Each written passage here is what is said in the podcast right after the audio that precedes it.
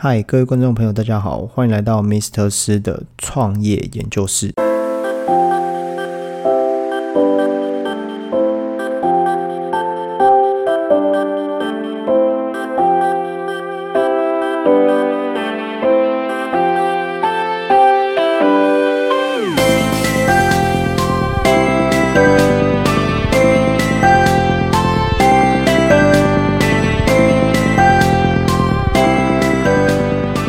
这一集呢，啊，因为是这一季的第一集嘛，我打算录了一季，然后总共十二集。那为什么会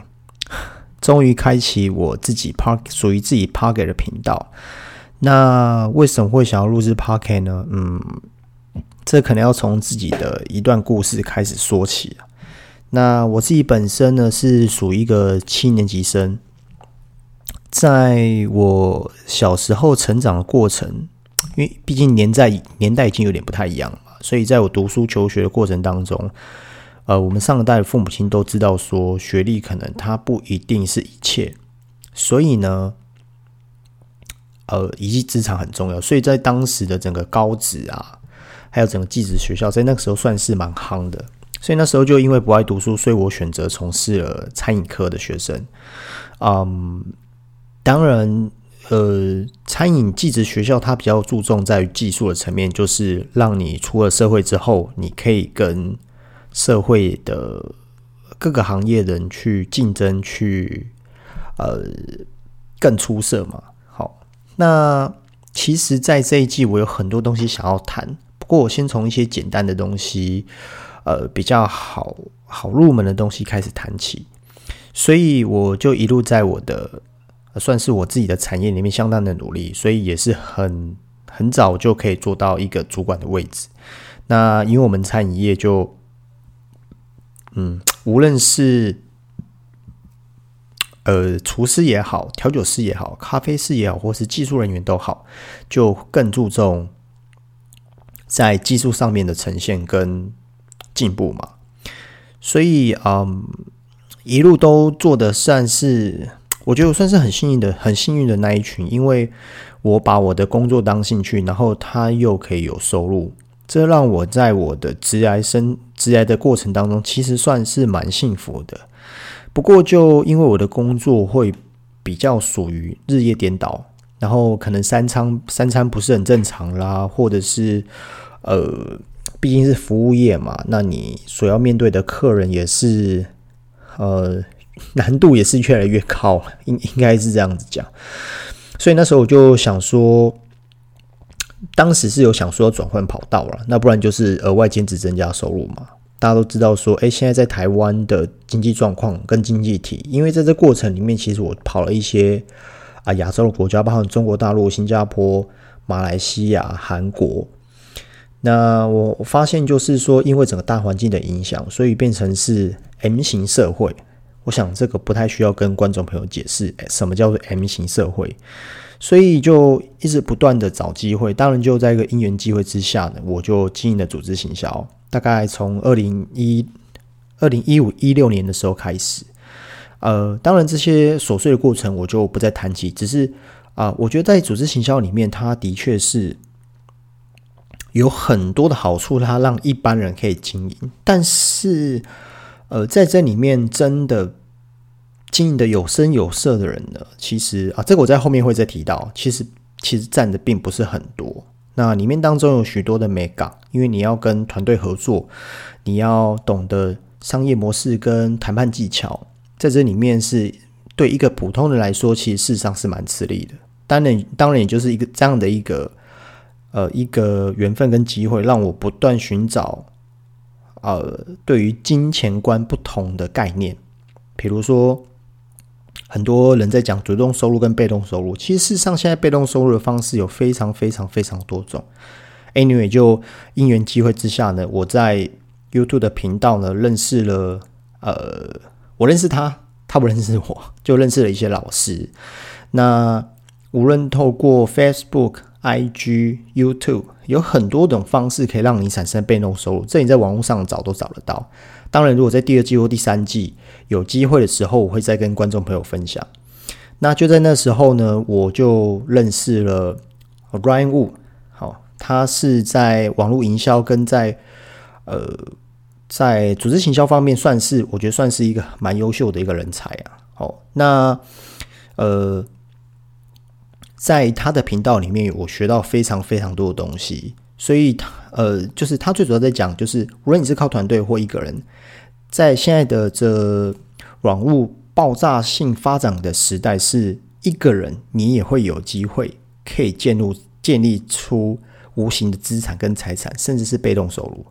那另外一位呢，也算是在电商平台跟网络营销界的，我想应该算是华人里面的达人，他叫 Alan。好，Alan Pro，好，你们在 YouTube，如因为因为 YouTube 它有一个演算法机制，如果你跟我一样是不断在寻找机会，不断在呃寻求更多的可能性的人，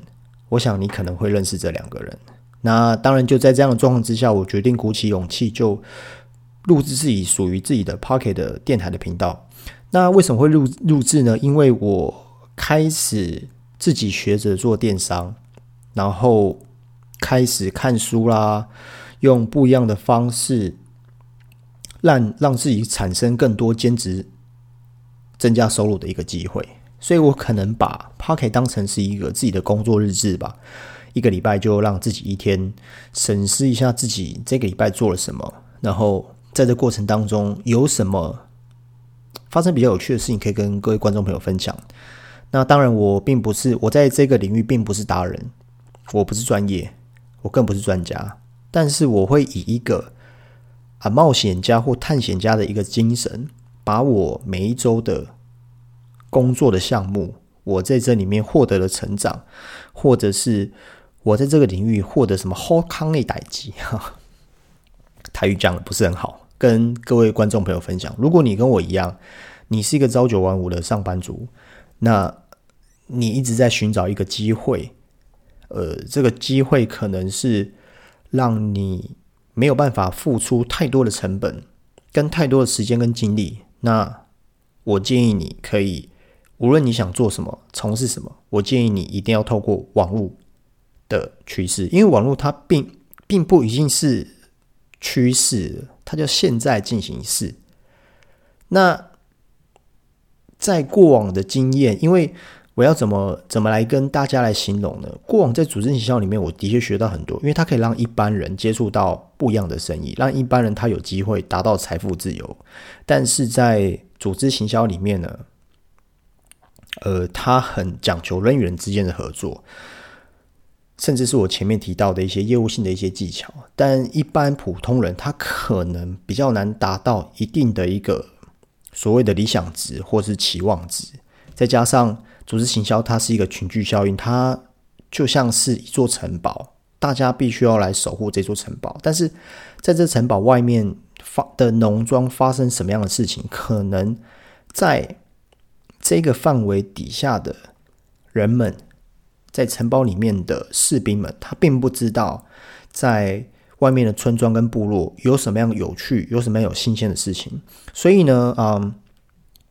我就在这里面其实。不断的碰撞，不断的寻找不同的可能性，所以就透过这两位老师，再加上我自己做的一些功课，我就决定自己要经营自己的电商。那到目前为止，大概两个多月左右的时间，其实成绩算算还不错啊，成绩算还不错。当当然不敢不敢不敢说，呃，特特别特别特别有什么样的成绩这样了。只是说，我想，因为台湾人比较少在比较少在听 Pocket，呃，像国外都非常非常流行，所以我就训练自己，因为之后我还有一些事情想做，所以就算是啊，强迫自己啊，训练自己有一个不一样的可能性，大 大大概是这么说吧，这样说应该可以理解。那所以接下来呢，在这一季的的。嗯，节目里面呢，我会最主要分享我每一个月的进度，我如何从啊每一个月从零资产、零成本到四千块到一万块，如何投资在电商平台里面。当然，做生意是这样子，一定是赚做生意跟投资是有赚有赔嘛。所以就我就 小弟我就尽量吧，尽量跟大家分享，在这里面发生什么样有趣，或者是呃像我前面提到的一些的不同的一些可能性。接下来就期待我的频道吧，那我们就下一集见喽，拜拜。